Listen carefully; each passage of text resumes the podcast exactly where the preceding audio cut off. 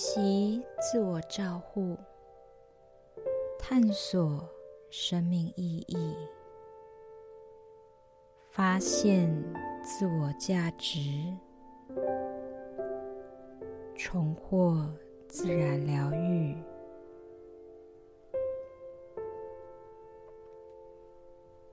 赋能种子研究室在空中。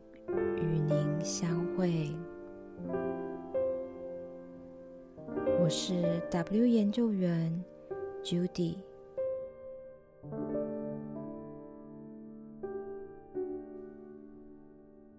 今天要为大家朗读一小段的是威克斯情绪疗法，运用情绪文法为你创造疗愈奇迹。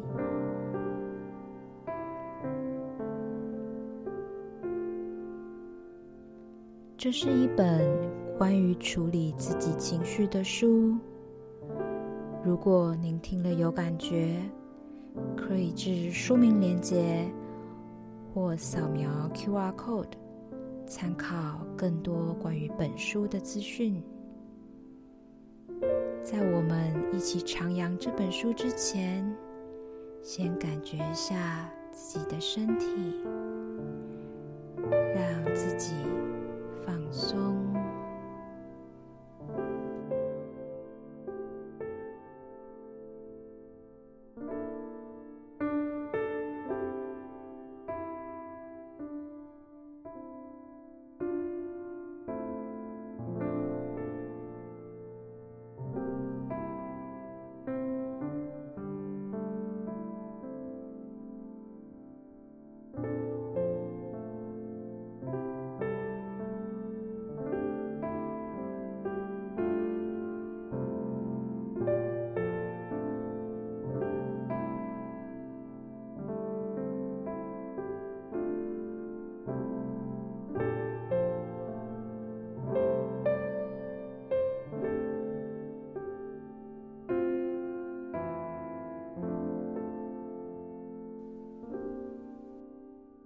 现在就让 Judy 来为您朗读威克斯情绪疗法，运用情绪文法为你创造疗愈奇迹。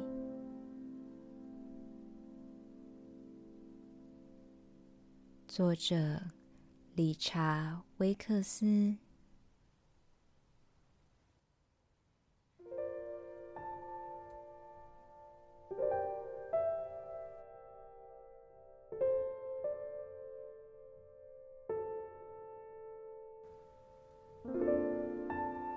谢字，艾玛下。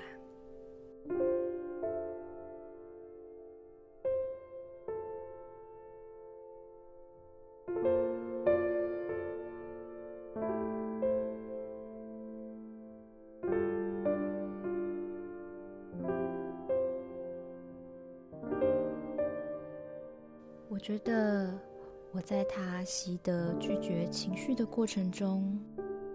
扮演了某种角色。当然，我可以责怪我自己的成长环境。毫无疑问，问题症结的一部分是现今世界流行拒绝情感。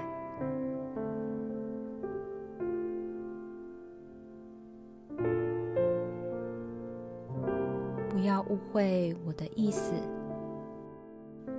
我承认，有时压制那些强烈而且可能是杀人的愤怒是明智的，但我们也需要接受教导人们透过压抑情绪来应对情绪的危险性。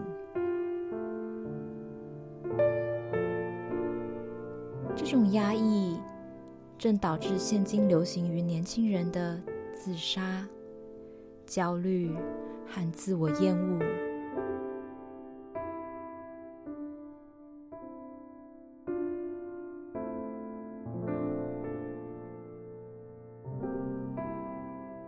在艾玛去世后的几个月里，我感到非常孤独，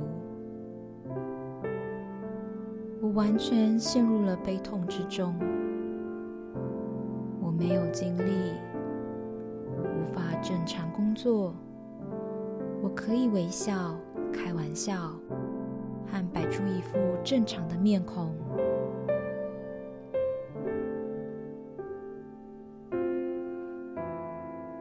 但……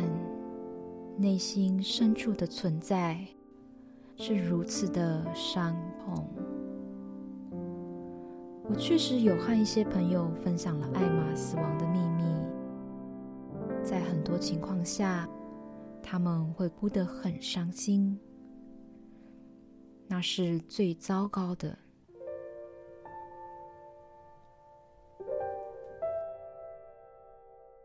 我是被悲痛击垮的那一个人，无法应对他们的情绪溃堤。我觉得我必须要处理他们的悲伤与我自己的悲痛，这让我陷入了一种以不堪负荷又要安慰别人以避免他人痛苦的模式。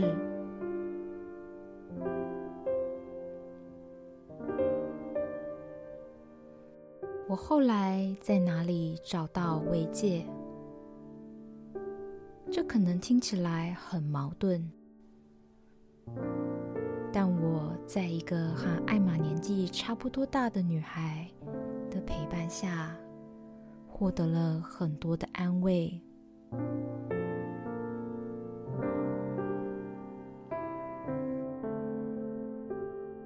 她很沮丧。她是一个女同性恋者，生长在一个传统的中国家庭里，这可不是一件好的事。她已经学会了接受，不好也没关系。它能让我独自待在我的痛苦和悲伤里，同时也能在一旁陪伴。我们在香港的某个咖啡馆里度过了许多无语相伴的时光。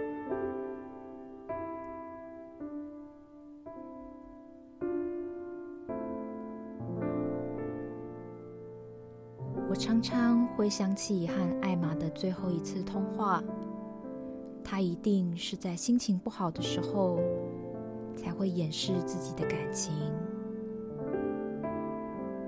他学会了如何隐藏自己的感情，并佯装坚强的面孔。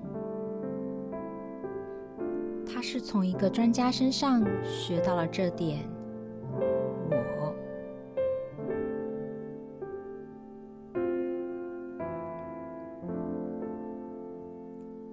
这也是我写这本书的原因。我想和别人分享我的错误。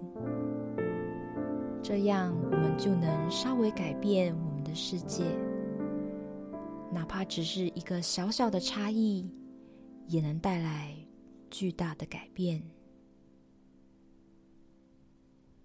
这将有助于赋予艾玛的生与死意义。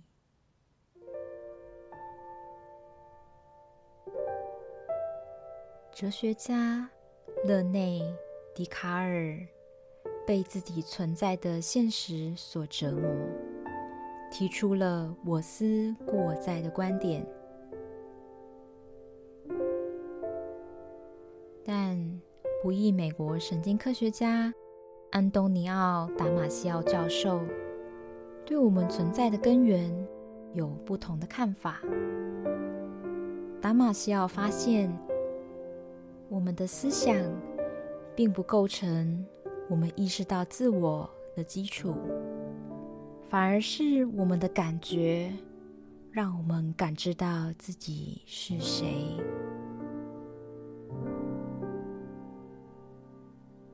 换句话说，我们不需要接受，甚至认同自己的想法。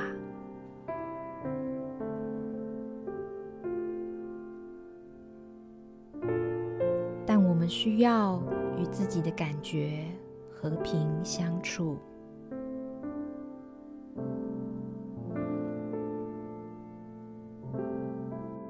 达马西奥的发现不是个观点或哲学，而是神经科学。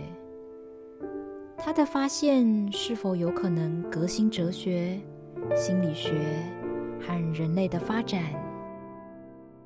或许吧。但我们都知道，在抛弃旧知识和接受新智慧时，亦存在着某种惯性。我相信，惯性会产生严重的代价，甚或夺去许多人的生命。我更倾向于实事求是，让相互冲突的概念像正反论点一样，有意义的相互补充。从而达到更高的纵效。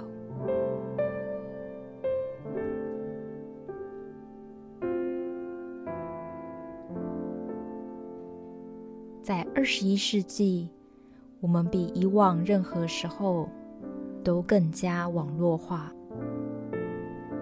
我们是众多脸书、WhatsApp、微信和 Snapchat 社群。推特名单和 Google Plus 社群的一部分。我们处在一个感官超载的世界，被感觉和情绪淹没。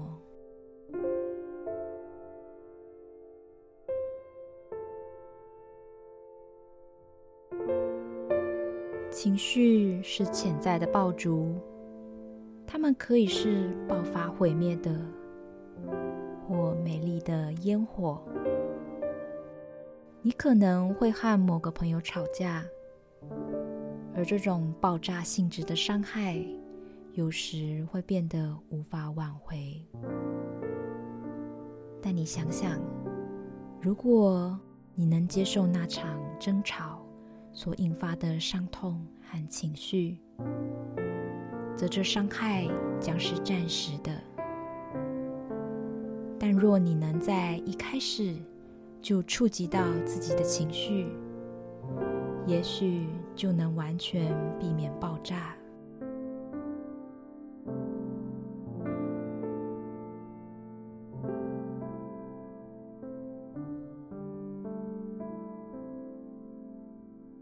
我记得有一次和朋友们一起玩桌上游戏，其中一位玩家西蒙运气不好，我看得出他故作坚强的样子。西蒙本来玩得很好，但当有人拿走他所有的牌，和另一个人拿走他的钱时，他就有点崩溃，压力不断的累积，就像任何一瓶好香槟，当压力足够大的时候，它就会爆炸。幸运的是，这次是轻微的崩溃。西蒙继续玩，并且赢得了比赛。我坚信。如果西蒙能更接受自己的情绪，他就不会崩溃。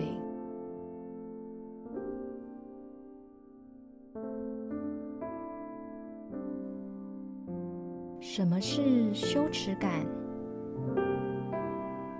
羞耻是我们觉得自己是不好的，这与内疚感不同。内疚是我们觉得自己做了错事，但羞耻感则是源于我们相信自己本身是错的。羞耻感是如何产生的？我相信，当我们拒绝的是一个人，而不是拒绝其行为时，会引发羞耻感。这让人们以为他们本身是错的，不是他们的选择或行动是错的。而我们也会这样对待自己，我们会说：“我错了”，而不是“我做的事是错的”。这区别看似很小，但却是天壤之别。当一个自我拒绝了自己，就会产生一种心理学上的自体免疫疾病。自我在攻击我自己。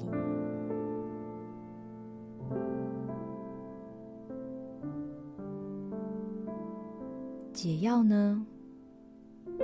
我知道的唯一方法就是深度的自我接纳，是一种类似于深度的同理自己和爱自己的自我接纳。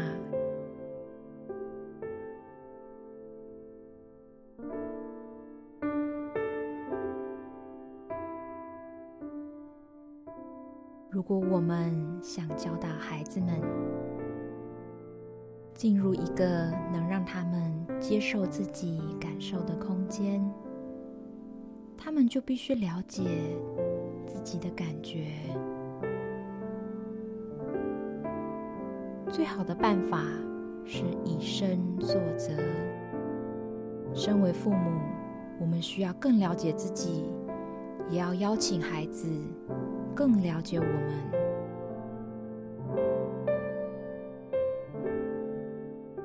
对许多人来说，这将会是改变一生的习惯。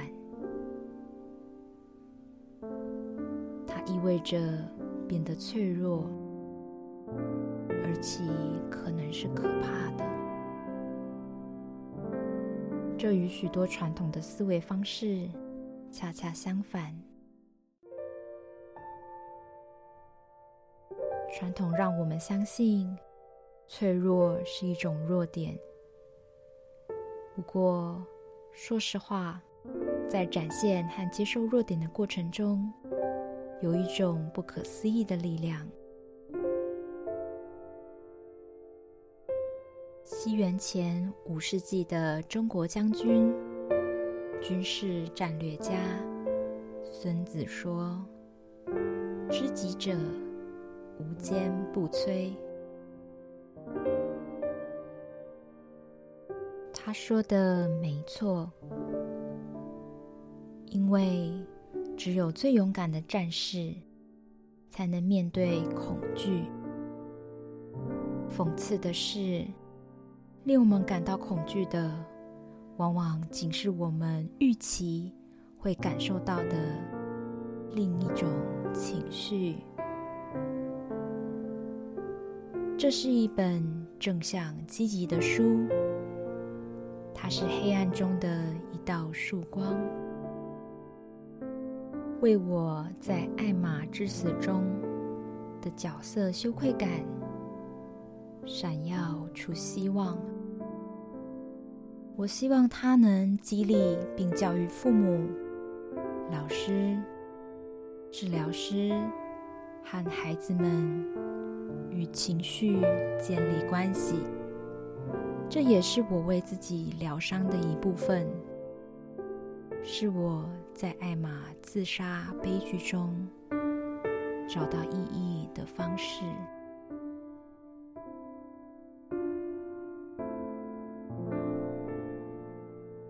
在我的脑海里，他在微笑，因为他看到我尽力的。把他的生与死变成对世界是正向、有意义的东西。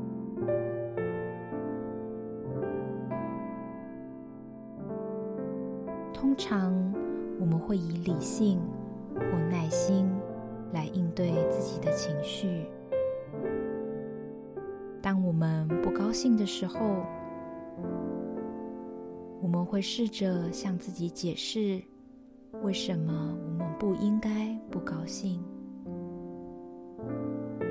或者当情绪爆发的时候，我们想要等到火气平静下来。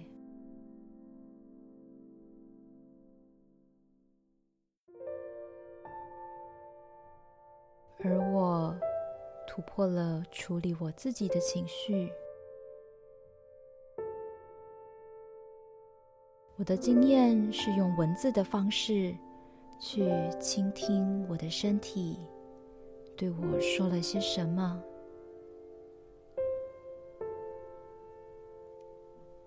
我发现我的身体会对一句话里面的字产生反应，于是我发展出一种技术。可以帮助我们以一种非常自然、温和的方式与自己重新连接。这就是这本书在谈的主题。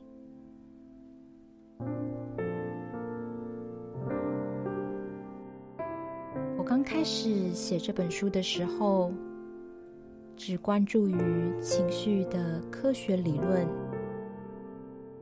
但我们平心而论，这样写会使这本书落入俗套。直到后来，我意识到自己成为了一个能量的辩护者。我有真实、直接的体验过能量，而改变了生活的经验，但却可能会伤到否认能量者的感受。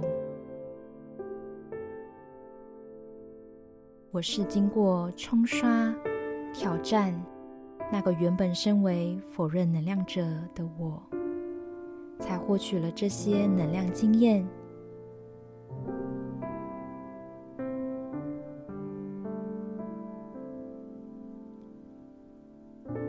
我与道家哲学、陆景川大师习得的能量理论，是理解情绪。和我们自己的一个很好的方法，也为理性思维提供了一个很好的架构。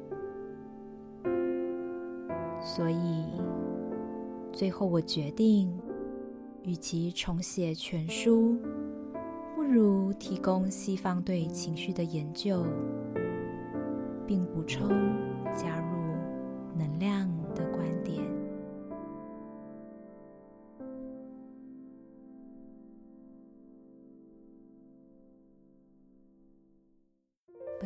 的朗读在这边告一段落。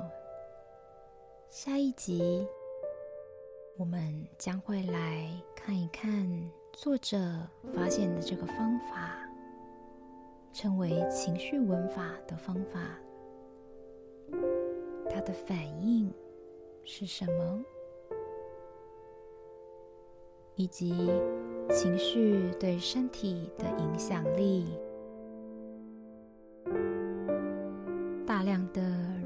情绪正在影响我们的身体，而我们却对这方面如此的陌生。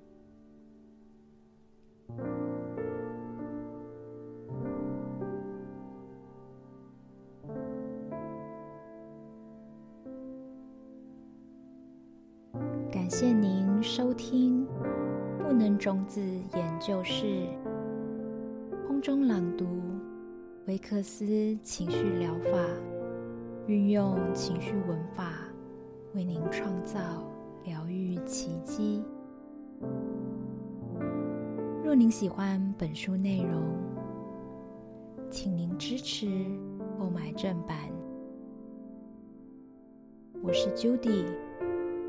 祝福您，我们下一次再相会。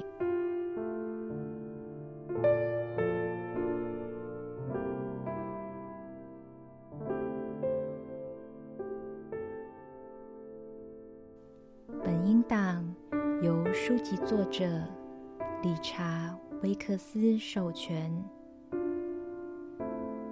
赋能种子研究室制作。